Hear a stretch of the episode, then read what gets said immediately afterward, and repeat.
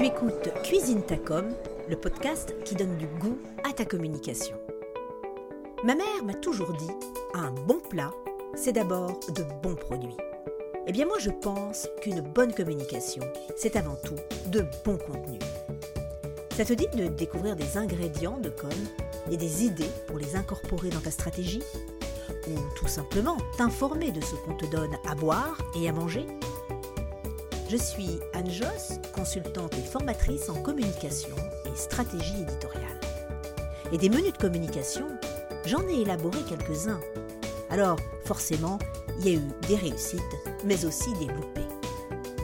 Je te révèle ici des recettes simples, testées et approuvées. Elles vont révéler le bout de ta com. En cuisine, ça commence maintenant. Au menu du jour, l'infobésité. Mot valise composé des mots information et obésité. Nous parlons ici du trop-plein d'informations auxquelles chacun d'entre nous est exposé. L'infobésité est dans le paysage de la communication ce que le buffet à volonté est à la restauration. Et la plupart du temps, les contenus sont gratuits. Alors, pourquoi se priver?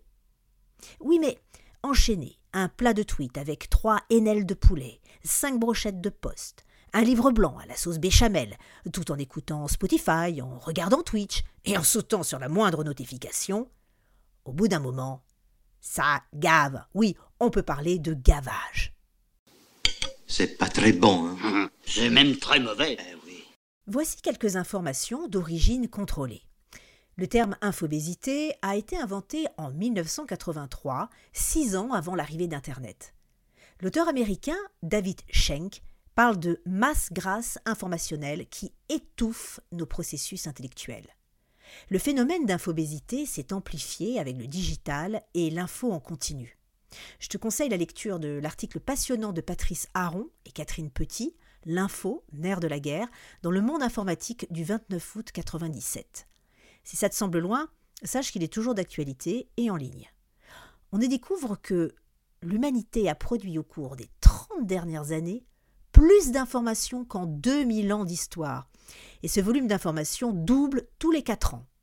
La qualité du filtre est donc essentielle.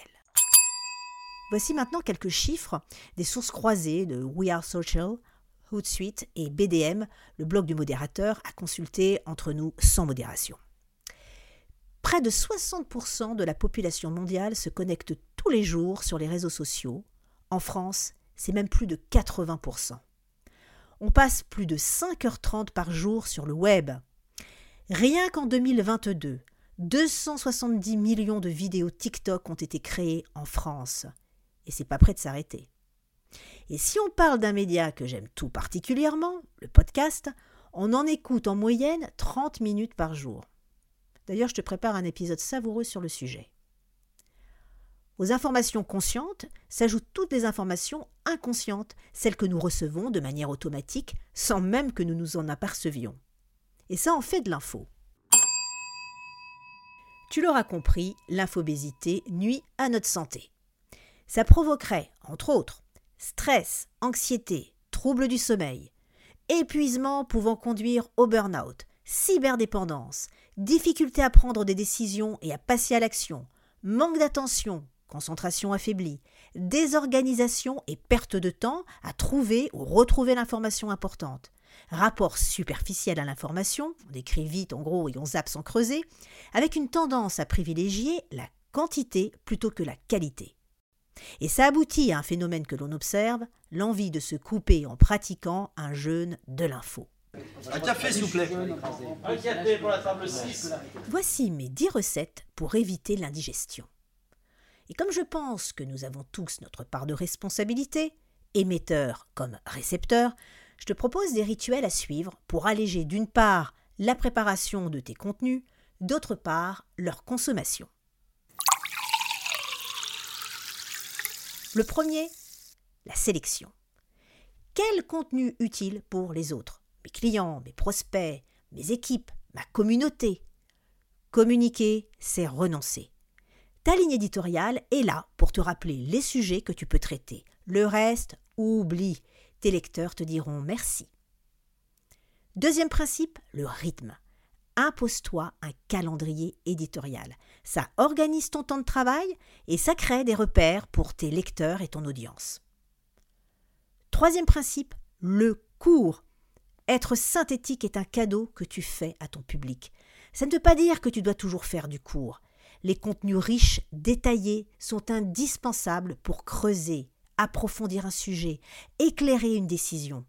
Dans ce cas, tu peux alterner les formats ou les compléter en proposant une expérience d'information augmentée avec un lien pour en savoir plus, par exemple. Quatrième principe, la transparence. Annonce clairement à tes cibles ce qu'ils trouveront dans ton média. Ça concerne autant les publics externes que les publics internes. Combien de salariés qui s'y perdent entre les infos diffusées sur WhatsApp, Teams, intranet, les newsletters, les tableaux d'affichage, les comptes rendus, la messagerie Outlook? C'est comme au resto, plus la carte est longue, plus c'est suspicieux. J'arrête pas d'entendre des participants à mes ateliers, mes stages et mes formations qui se plaignent de ça. Enfin, le cinquième principe à retenir, c'est la simplicité. Dis-toi bien que ce qui est vrai en cuisine l'est aussi en communication les plats les plus simples sont souvent les meilleurs. La suite du repas va vous combler. Si tu te sens surexposé à l'info, pour toi aussi, j'ai cinq bonnes pratiques. La première, c'est le tri. Ce qui est bon pour toi, ce qui ne l'est pas. Trier, c'est par exemple se désinscrire des newsletters, des comptes et autres profils que tu ne consultes jamais. Ne garde que le meilleur et l'utile. Deuxième bonne pratique, l'organisation arrête de picorer à toute heure. Par exemple, tes mails, bah, c'est pas en continu. Tu te réserves des plages et tu stoppes les alertes qui te déconcentrent en permanence. Si tu es accro, comme moi, des réseaux sociaux, réserve-toi des temps de veille pour t'informer. 20 minutes de LinkedIn par jour, 30 minutes d'Insta. En fait, il n'y a pas de règle universelle, mais ta règle à toi. C'est super important. Troisième bonne pratique, la respiration. Fais des pauses, Lève la tête de ton écran, bouge ton corps. Ma copine Marie, elle sait super bien faire ça. Elle a même installé une appli qui lui rappelle qu'elle doit s'arrêter pour faire silence. Et si ça ne suffit pas, un petit jeûne pour retrouver le plaisir du silence et reprendre les meilleures habitudes de consommation. C'est, tu l'auras compris, ma quatrième pratique. On coupe tout, on se déconnecte pour mieux se reconnecter. Je sais, c'est plus facile à dire qu'à faire. Et enfin, la cinquième pratique, la bonne pratique, c'est pas d'écran avant de se coucher. On le dit aux enfants, mais ça s'applique aussi aux adultes. Parce que si ça excite le cerveau des marmots, il y a de fortes chances que ça agite aussi notre ciboulot. Ah mais combien je vous dois? Si tu penses que ce podcast est une bonne adresse, partage-la et abonne-toi pour ne rien rater. En attendant le prochain épisode, je t'invite à jeter un œil à mes réseaux sociaux et n'hésite pas à partager tes recettes parce que j'ai soif de découverte. On se retrouve très vite pour un nouvel épisode de Cuisine Tacom.